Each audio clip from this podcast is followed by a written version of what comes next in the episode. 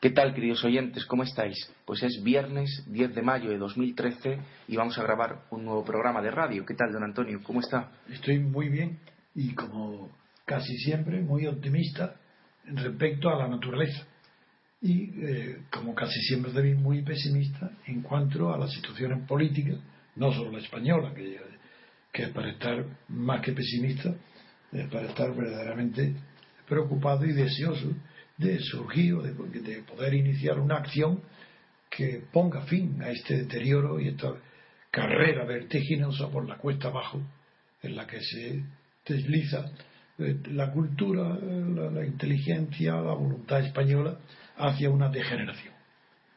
Pero la naturaleza me compensa de todo esto. Un día maravilloso, aquí en Somos Agua es una delicia. Estamos grabando aquí en este programa en, en nuestra galería rodeado de hermosura, de agua, jardín, riego, agua, quiero decir fuentes, y ruido incluso de agua, que a veces se me olvida de ponerlo, pero que te, Adrián te pido que nos recuerde siempre que hablemos, que hablamos el programa con las puertas abiertas y con la fuente cayendo.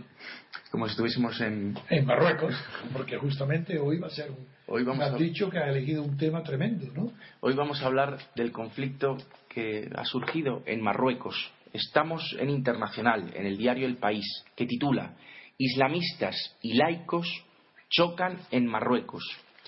Y dice que la apuesta por modernizar el Islam, lanzada por un intelectual bereber, desata la furia de salafistas, imanes, ulemas y hasta del jefe del gobierno de Rabat.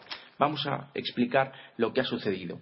Ahmed Asid es un filósofo de 52 años y que pertenece al Instituto Real de Cultura Amasik, que es la cultura bereber en Marruecos. Bueno, pues se ha pronunciado en contra de la forma en la que estudian la religión islámica en Marruecos los estudiantes.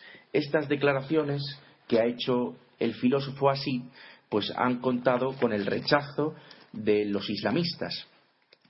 Por ejemplo, ha contado con el rechazo del Consejo Superior de los Ulemas Marroquíes, que es un comité de sabios del Islam, que ha emitido en abril un edicto instando a matar a los apóstatas.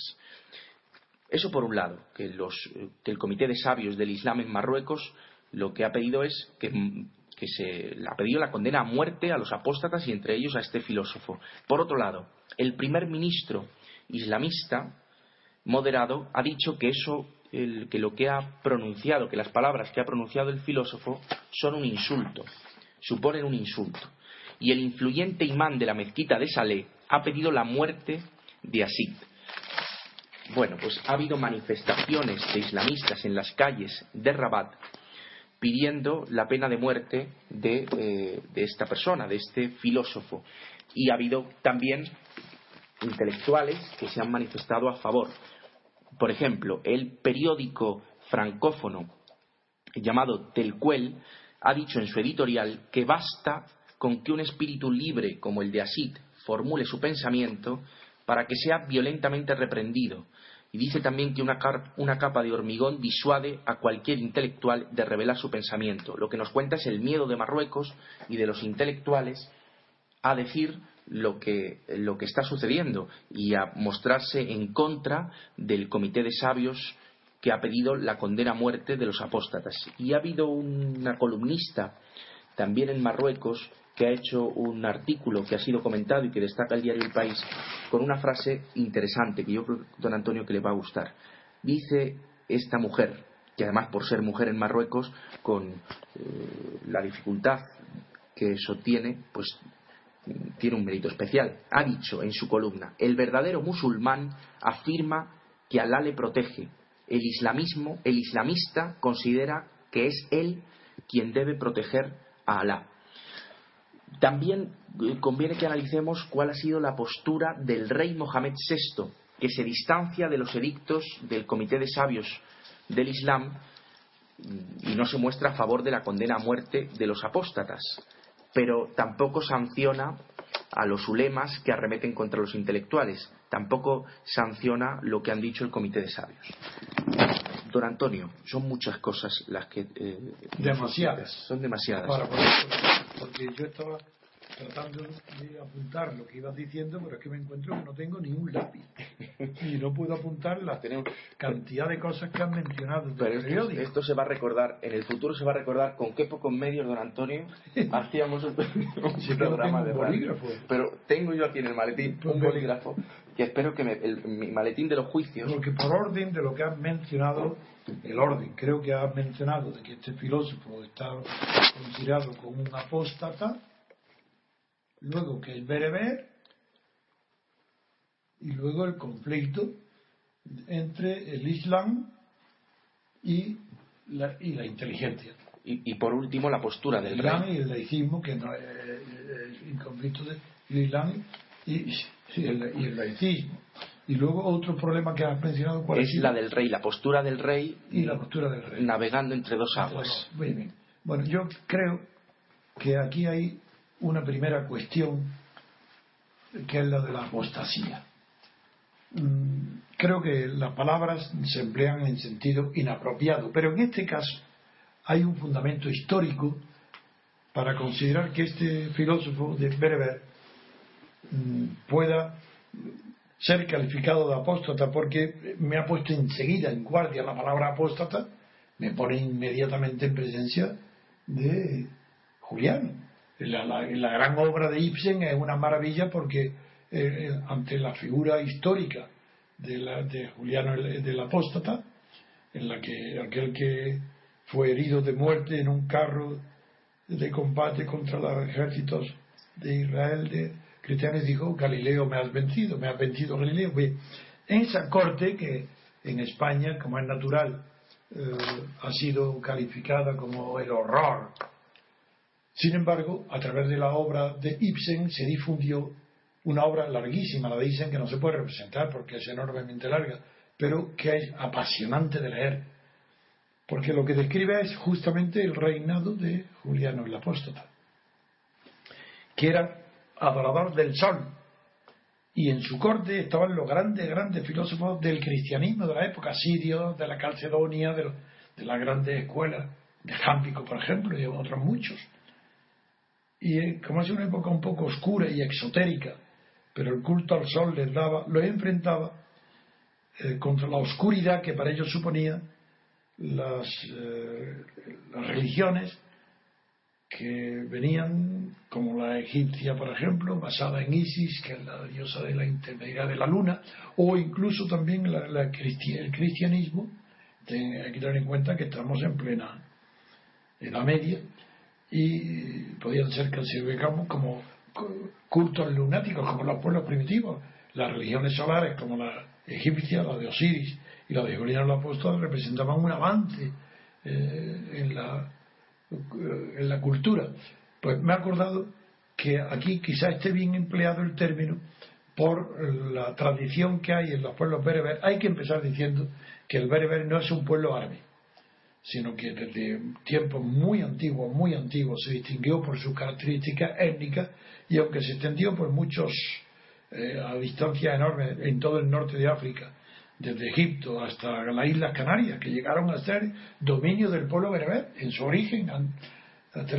Sin embargo, donde en la época moderna, donde se ha concretado la fuerza de la etnia bereber, ha sido en Argelia y Marruecos, pero sobre todo en Argelia y se distingue el bereber, primero ocupan la parte más fértil de las montañas, la parte de un clima más suave, menos que lo del clima del Sahara, y aunque el pueblo bereber o la etnia bereber de, Marruecos es mayor que la de Argelia en proporción, en porcentaje, en relación con la población estrictamente árabe, sin embargo en Argelia ha tenido un papel extraordinario la inteligencia de las minorías bereberes intelectuales que tomaron, han tenido una parte activa en la guerra de independencia de Argelia contra Francia y que después de la independencia de Argelia ha habido, hay una escuela extraordinariamente eh, desarrollada de filosofía en, Argelia, cuyos, algunos de cuyos filósofos han sido muy respetados en los congresos internacionales de filosofía política en París y en otros centros europeos, en Suiza particularmente. Yo tengo, he leído no me acuerdo ahora de sus nombres, te parecerá extraño que no me acuerde, pero ahí ya eh, la memoria empieza a fallarme en cuanto a los nombres, no en cuanto a las ideas. pero tengo simpatía especial por los bereberes. Me, me, gustan de sus modales, su forma de razonar, que es muy parecida a la nuestra. Y no puedo olvidar que Andalucía, eh, antes de los desde de Ramán III, antes y luego el reino de Taifas, Granada, eh, Toledo, todos los centros donde estuvo la parte más intelectual y más fértil de, cultivo y de avance, era bereber. Porque parece ser que la madre de Abderramán era del, bereber también. Entonces, en primero quiero recordar que hay una gran tradición en el pueblo bereber de, eh, de representar corrientes intelectuales que no, sean, que no es que sean contrarias al Islam, porque, porque el berber se convirtió al islamismo, pero sí conservan tradiciones intelectuales que le ha permitido eh, crear clases intelectuales que se diferencian bastante en el modo de razonar de las clases de las intelectuales islamistas. Y en, eh, eh, en cuanto a la postura de lo que está pasando ahora en Marruecos, pues es fácil ver ahí que el rey, como en Jordania, quiere tener un equilibrio entre el fanatismo del Islam y la inteligencia del eh, laica o mejor racional de los, del pueblo, de los principales representantes intelectuales del pueblo bereber. Pero que eh, eh, lo que puede parecer esa postura intermedia no es como se cree de moderador o árbitro, como se puede creer en España por la Constitución que atribuye ese papel a Juan Carlos, no, sino simplemente que sabe el monarca sabe que está sostenido en la religión islámica. Por tanto, su postura de no identificarse 100% eh, con los radicales islamistas, eso no quiere decir que esté dispuesto a sacar o a exponer su tranquilidad en el trono por defender al filósofo bereber del que están pidiendo nada menos que la pena de muerte. Figuraros, ahí esto ya me enlaza con el tema principal que me provoca la noticia lo principal que me provoca es este pensamiento, que así como el consenso en, Europa. Nació a consecuencia de la guerra de religión, de las dos guerras de religión, porque hay una guerra de religión, la del siglo XVI, que son las de los guerras de la reforma y contrarreforma, donde nace la doctrina del consenso de Erasmo y de todos los grandes humanistas que es una maravilla, que ante la guerra de religión, ante lo que la oposición, reforma y reforma, era maravilloso que hubiese la tolerancia. La tolerancia era una virtud. ¿Y quién va a discutir que sea una virtud ante una guerra de religión? Que se toleren las ideas religiosas distintas de la tuya. ¿Quién puede discutir que eso es maravilloso y que es un progreso?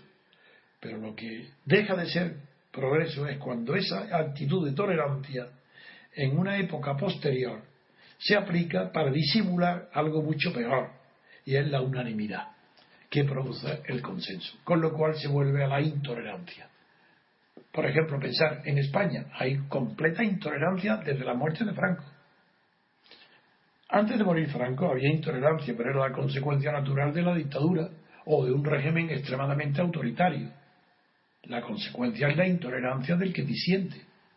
Pero no se ha visto que a la muerte de Franco ha sucedido lo mismo, de, una manera disfrazada, presentada de una manera como si fuera un adelanto moral, que es el consenso.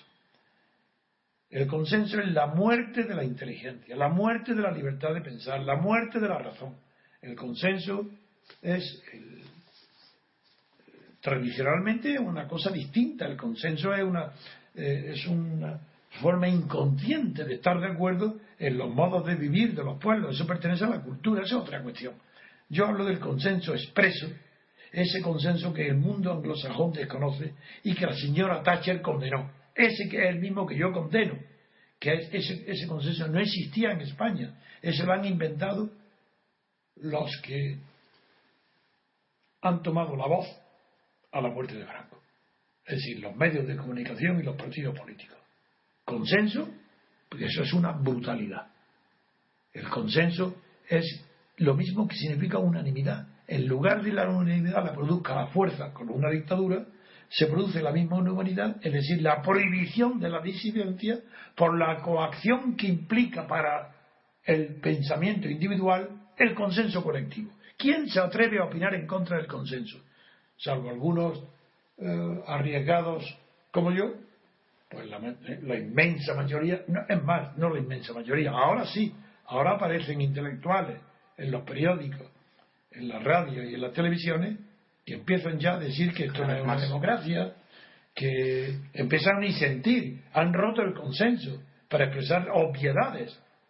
Eh, la obviedad de que el sistema electoral no representa al elector, sino a los partidos, que por tanto no representa a la sociedad civil, sino que solamente representa a la sociedad política constituida en el Estado. Es decir, todo, que no hay separación de poderes, porque no está separado el poder legítimo. Todas estas evidencias que llevo 30 años diciéndoles, pues durante 29 años y medio nadie la ha querido ver. O 30, 36 años. Y en cambio ahora empiezan ya sí ya puede haber centenares de miles, incluso millones de personas que piensan como yo respecto a lo que hay. Pero incluso esas personas están impotentes, asustadas, porque no saben lo que hay que hacer.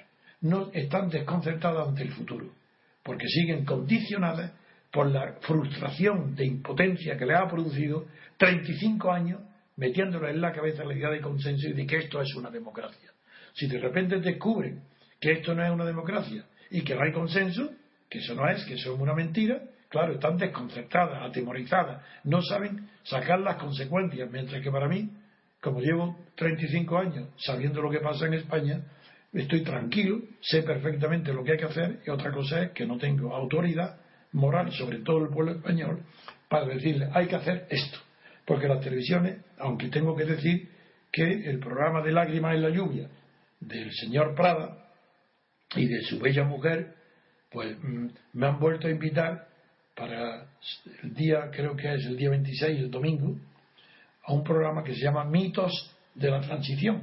Promete entonces, don Antonio. Hombre, como que además ha invitado nada menos que a Dalmacio Negro, a Gabriel Albiac y a Miguel Ayuso.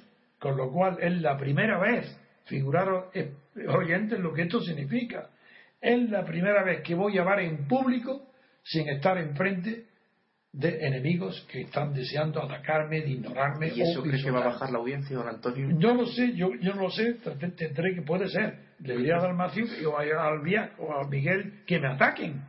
Porque claro, yo no estoy acostumbrado a que en público la gente piense como yo.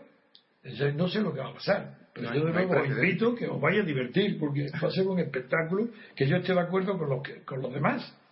Pero puede serlo. Volviendo al tema del consenso que es lo que me provoca la lectura del país con lo que está sucediendo en Marruecos. Pues que mm, el rey, claro, él quiere una postura de consenso, de tolerancia. Pues bien, mi frase para que haceros pensar es que, una frase corta, quiero decir que facilita eh, el pensamiento, es que si el, la tolerancia fue una maravilla de progreso moral en los siglos XVI y XVII, ahora es un signo de regreso. En España es, es reaccionaria, mientras que en el siglo XVI y XVII fue revolucionaria, porque hubo una primera, una primera guerra de religión, que es la del siglo XVI, donde se produce la tolerancia. Pero luego, en el XVII, aparecen los grandes pensadores como Montesquieu que condenan la tolerancia, como yo. Yo también la condeno, la tolerancia. Porque donde hay tolerancia, hay un tolerante y un tolerado, amigos. ¿Y quién, quién de vosotros, de verdad, en conciencia, respeta que sea tolerado? Pero que si somos iguales, ¿cómo vamos a, consentir ser tolerados? Ni cómo somos, quiénes somos nosotros para ser tolerantes. ¿Tolerantes de quién o de qué? ¿Del prójimo? ¿De sus ideas? Por eso estoy en contra de la tolerancia. Y este segundo aspecto de la tolerancia, sin embargo, el segundo, el positivo, el que se pasa, el que Montesquieu dice que no, que lo importante no es la tolerancia, sino el respeto. Pues eso segundo se produjo en la segunda guerra de religión, que es la guerra de 30 años. A diferencia de las primeras, que se permanecieron fieles al origen conflictivo que las desencadenó, en cambio, la guerra de religión del siglo XVII, que enfrentaron a toda Europa, pero prácticamente a toda Europa, se enzarzó en ese conflicto, pero motivó un, eh, unos comentarios y unas reflexiones filosóficas extraordinarias, por, aparte de la política, porque, por un lado, el enfrentamiento de los pueblos, el caudillo de, esta segunda guerra de religión fue desde luego Wallenstein, y Wallenstein era de Bohemia, pero que fue, eh, se ofreció al emperador del Sacro Imperio, que era Fernando II en esa época, y con la condición de que dejaran eh, dejaran, dejaran a su ejército, se comprometió a, poner en pie un ejército de 30.000 hombres con la condición que lo dejaran saquear los países con los que iba. Como nadie sabía ni estaba preparado para luchar contra esta nueva forma de mercenarios, pues claro, Wallenstein empezó a tener triunfo y a pasar en una figura histórica en Europa que ha inspirado literatos, dramaturgos, músicos. Eh, Wallenstein es una figura de primer orden en la cultura europea y esta guerra segunda, la guerra de los 30 años de religión, terminaron en la paz de Westfalia y de los Pirineos, que terminaron siendo, pusieron, porque en realidad empezaron como guerra de religión, pero fueron aprovechadas para, como es natural, por una guerra por el poder internacional dentro de Europa, por conquistar la hegemonía dentro de Europa. Y esa terminó con la paz de Westfalia y la de los Pirineos. Que, para que un poco situara lo que los que me escuchan, eh, esos fueron los antecedentes de lo que, es, lo que luego volvió a suceder con Napoleón, que alteró el equilibrio que resultó de la paz de Westfalia. Napoleón altera todo esto y el Congreso de Viena tiene que volver a resucitar lo que llamó el principio de legitimación. Entonces, Metternich es la figura del, del Congreso de Viena por el principio de legitimación, que volvió a imperarse, un principio que fue impuesto por la guerra de religión de los 30 años.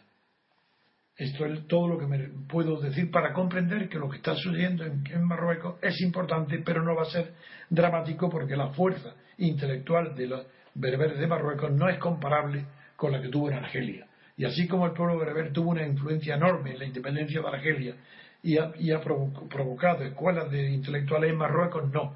Y esto tengo, me da alegría pensar que hay un filósofo que tenga el valor de decir lo que como este hombre que se llama Samir o como Ahmed Asit. Asit, sí.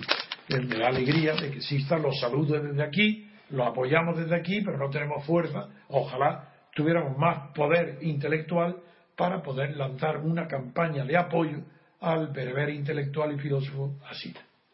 Pues si quiere, don Antonio, pasamos a otra noticia.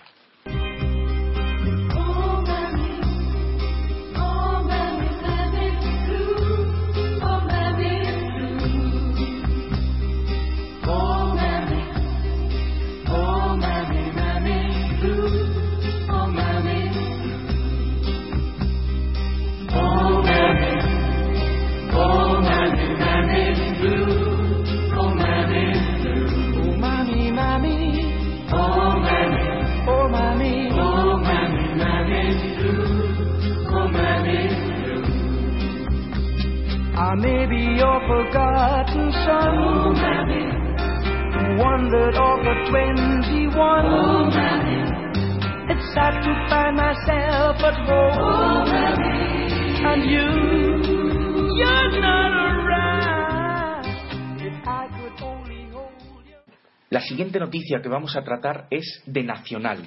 Estamos en la portada del diario El Mundo. Que dice, más denuncia ante la Unión Europea que hay riesgo de que en España se cumpla la Constitución. Lo que está denunciando Artur Mas es que dice que, no hay en, que en España no hay democracia porque Cataluña no puede decidir ser independiente. Su portavoz dice, se está refiriendo el periódico a, a Francisco Oms, su portavoz dice que pedirá amparo a Bruselas por la suspensión de la declaración. Claro, hay que explicar a nuestros oyentes que esto viene porque creo que fue en el día de ayer o antes de ayer el Tribunal Constitucional ha suspendido, ha acordado la suspensión de la declaración de soberanía que hizo el Parlamento de Cataluña.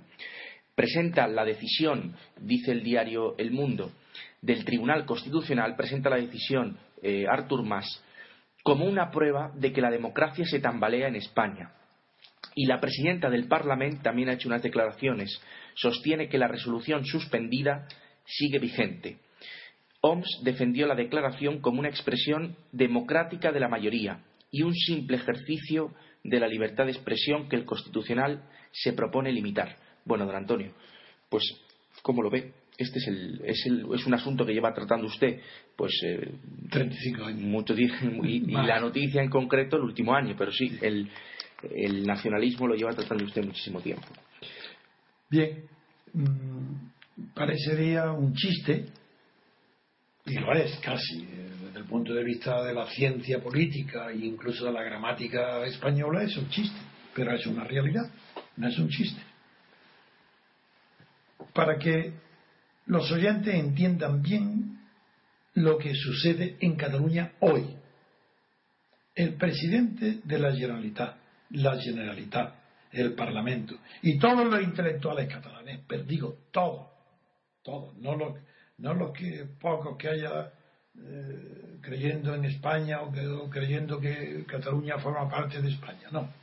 el catalanismo pide amparo a Bruselas, de la misma manera que los españoles saben que cuando un derecho fundamental no es reconocido por la justicia, del Tribunal Supremo, pues existe un derecho de amparo para acudir al Constitucional para que te reconozca ese derecho que ha sido vulnerado. Pues bien, de la misma manera, la Generalitat y el, Parlamento y el Gobierno y el Parlamento y los periódicos y los intelectuales y el nacionalismo catalán piden amparo a Bruselas para que no se suspenda y, y para no se suspenda la decisión del Parlamento sobre el derecho a decidir de Cataluña.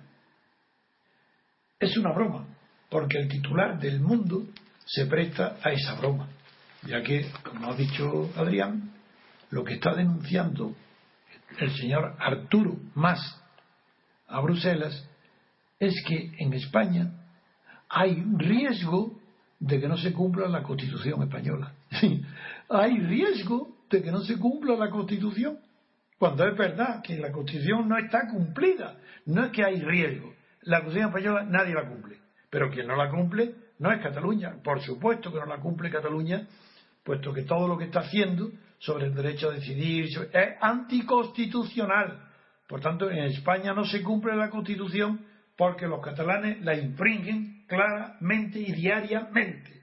Pero tampoco la cumple el gobierno porque no pone en marcha los mecanismos constitucionales en defensa de la Constitución, que en este caso sería la suspensión no de la declaración del Parlamento catalán sobre el derecho a decidir, no, no, no, no. Lo que en la Constitución española ordena es que, dados los hechos producidos en Cataluña hace mucho tiempo, que el gobierno español, de acuerdo con el rey, las Fuerzas Armadas y el Tribunal Constitucional, suspendan la autonomía de Cataluña.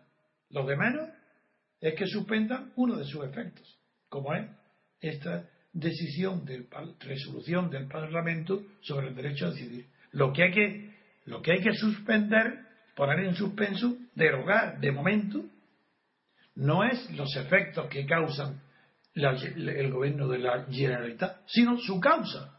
Y lo que, está, lo que es anticonstitucional es la causa del catalanalismo, la causa del nacionalismo, que es la que produce, entre otros, el efecto este de, sobre el derecho a decidir. Y aprovecho para decir que tan ignorantes, que los catalanes no son ignorantes. Claro que eh, son ignorantes de la política europea. Lo que los catalanes ignoran es la política europea. Es la constitución, que no hay, pero sí las directivas, el conjunto de leyes y órdenes sobre una constitución europea que no existe. Pero ignoran lo que es Bruselas. Pero es que Bruselas condena y no admite y no va a admitir jamás la separación de Cataluña, porque no existe ese derecho en ninguna parte. Y eso no tiene nada que ver con la democracia. Pero la inocencia, la ingenuidad de los catalanes es sincera. Es decir, que Arturo Más sea tan ignorante de creer que no es democrático que no hay democracia en España porque no y no cumple su constitución porque ha suspendido el constitucional el derecho a decidir de los catalanes, eso es ignorancia y hay ingenuidad porque se lo creen. Y si son tan ignorantes que no saben que son ignorantes de, de la constitución española y de la democracia. Pero ¿qué tiene que ver la democracia con el, derecho a decidir? Ni siquiera con el, derecho de autodeterminación en Cataluña. Pues si es que no tiene nada que ver con la democracia. Si son cosas diferentes. ¿La democracia qué es? El derecho, el derecho a decidir por mayoría. Cualquier cuestión sometida a la competencia de un parlamento, de un legislador. ¿Acaso son libres, un libre, es libre un legislador o un parlamento para acordar la división de España en varias naciones, en varios estados? ¿Pero dónde está escrito eso? ¿Quién lo ha dicho eso? Eso no ha existido en la historia nunca en ninguna parte. Los únicos ejemplos que se pueden citar de estados que proceden de una secesión, de una separación de otro estado mayor, son aquellos casos donde el estado es federal la Constitución es federal. Y dentro de la Constitución federal existe expresamente una norma que dice que por mayoría absoluta de una parte del, del Estado que sea, no, sí, del Estado que está federado con otro, si la mayoría absoluta decide separarse, pues claro, el Estado federal reconoce ese derecho. El mismo, si tienes derecho a unirte, tienes derecho a separarte. Pero es que acaso los andaluces o los catalanes tenemos derecho a unirnos a España? Pero si eso se nos ha impuesto, eso no tiene nada que ver con el derecho, ni con la democracia, ni con la libertad. Eso son, son cuestiones excluidas del ámbito de la libertad. Y todo lo que esté excluido del ámbito de la libertad no es susceptible de estar sometido al Parlamento, ni tiene nada que ver con la democracia. Qué ignorante tan grande y culpable. Pero yo perdono al catalán nacionalista, separatista, lo perdono, porque es una ignorancia, aunque sea culpable la ignorancia pero lo cree sinceramente. Pero ¿qué pensar de los abogados del Estado español? Los mismos que han pedido que se suspenda el derecho de la declaración del Parlamento catalán sobre el derecho a decidir de Cataluña, esos mismos abogados del Estado que le han pedido al gobierno el informe y que han hecho el escrito para pedirle al Tribunal Constitucional que suspenda esa propuesta, esa resolución del Parlamento catalán, esos mismos dicen literalmente que otra cosa sería si el pueblo español en su conjunto entero hubiera pedido lo mismo que el Parlamento catalán. Pero serán burros. Pero ¿cómo es posible? El pueblo español, el, el Parlamento español, aquí en el centro, puede por mayoría decidir que España se divida y que se separe. Pero ¿quién le ha dicho eso a los abogados del Estado? Ellos se comprende que no han tenido más cultura política que la de Franco. Y que ahora contra Franco todo es posible. Ah, esas son las ideas de la socialdemocracia. Todo está permitido. ¿Una democracia? Pues claro, ¿cómo no? Todo el mundo tiene el derecho a, opinar, a decidir. ¿Por qué no los españoles van a decir, hombre, que se vaya Cataluña, que se vaya el País Vasco, que se separen, que, que dejen de molestarnos? Pero si es que no tenemos ese derecho, no podemos aunque lo deseemos, que los catalanes se vayan y los vascos que nos dejen tranquilos, no tenemos ese poder, porque no nos pertenece a nosotros. Nadie nos ha entregado ese poder. Nadie nos ha dado el poder de la unidad de España, ni de defenderla. Son hechos históricos, son hechos de nuestra propia existencia. No son hechos que hayan sido experimentados, que hayan nacido de una experiencia sometida a la voluntad de los que tienen esa experiencia ni nuestros padres, ni nuestros abuelos. Nadie puede decidir sobre la cuestión de la integridad territorial de España. O enteráis, pobres idiotas, abogados del Estado, nadie.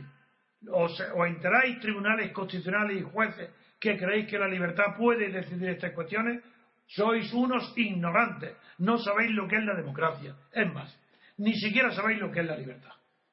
Porque la democracia se distingue del liberalismo en que añade al liberalismo una sola cuestión, que es la separación de poderes. Pero antes de la democracia, antes de la constitución de Estados Unidos, antes de que se inventara la democracia moderna, que es la representativa, existía el liberalismo, es decir, el parlamentarismo inglés.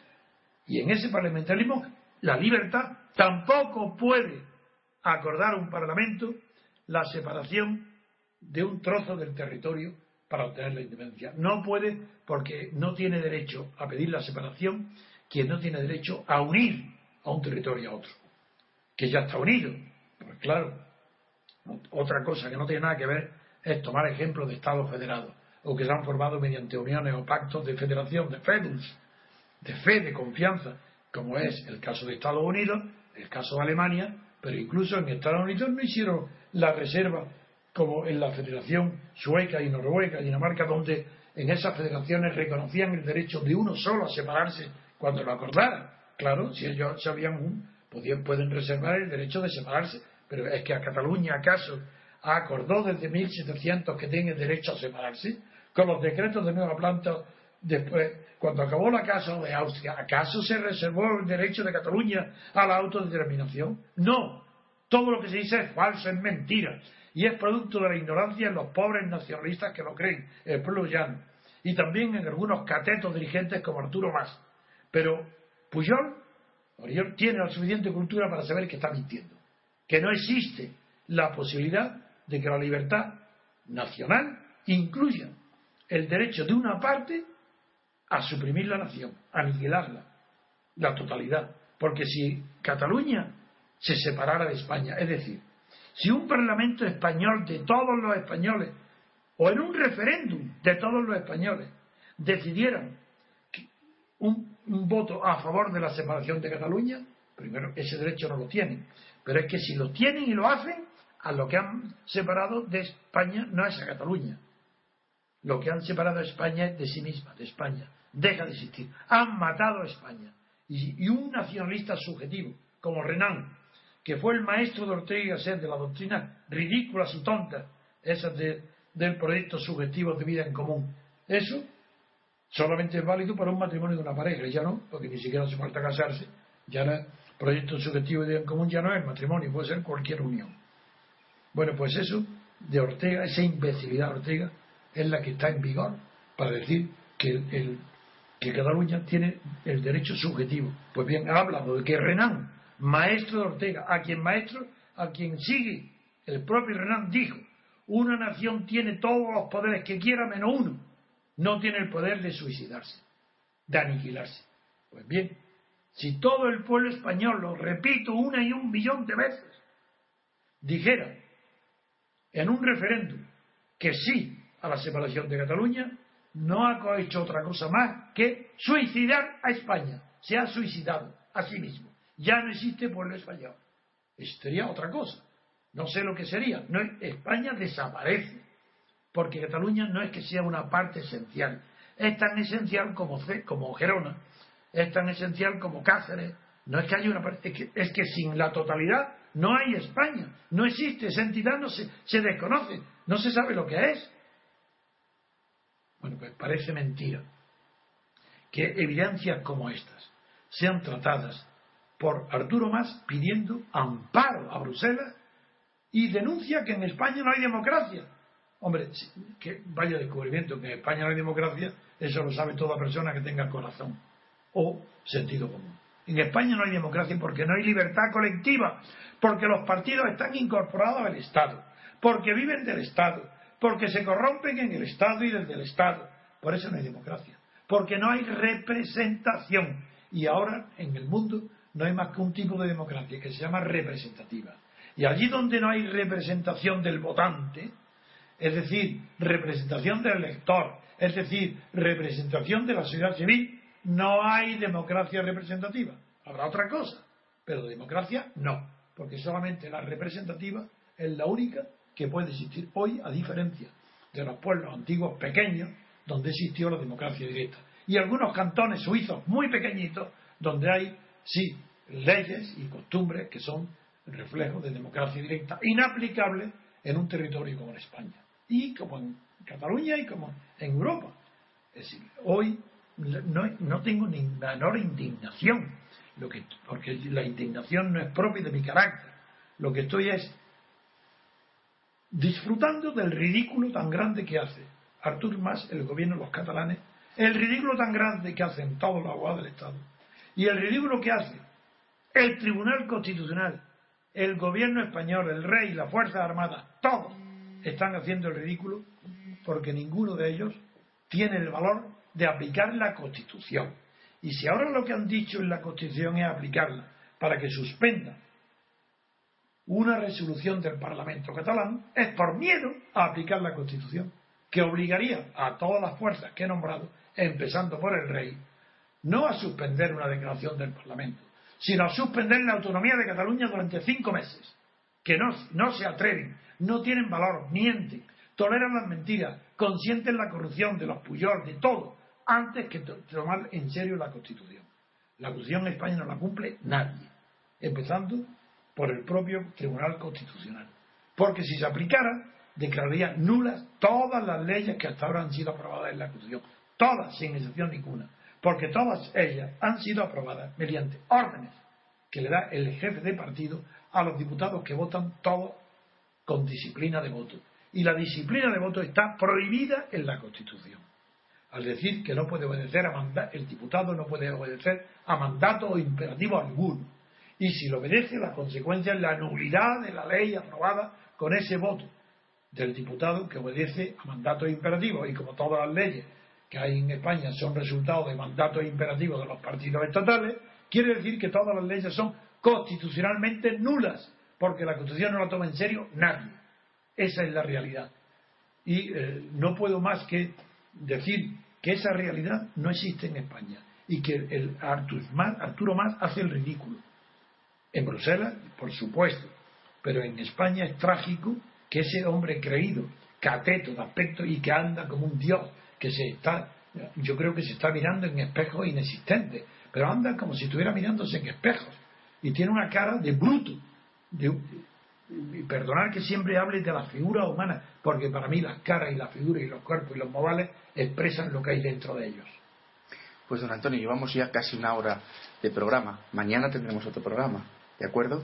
Bueno, pues muchas gracias oyentes por estar ahí, por escucharnos. Hasta pronto.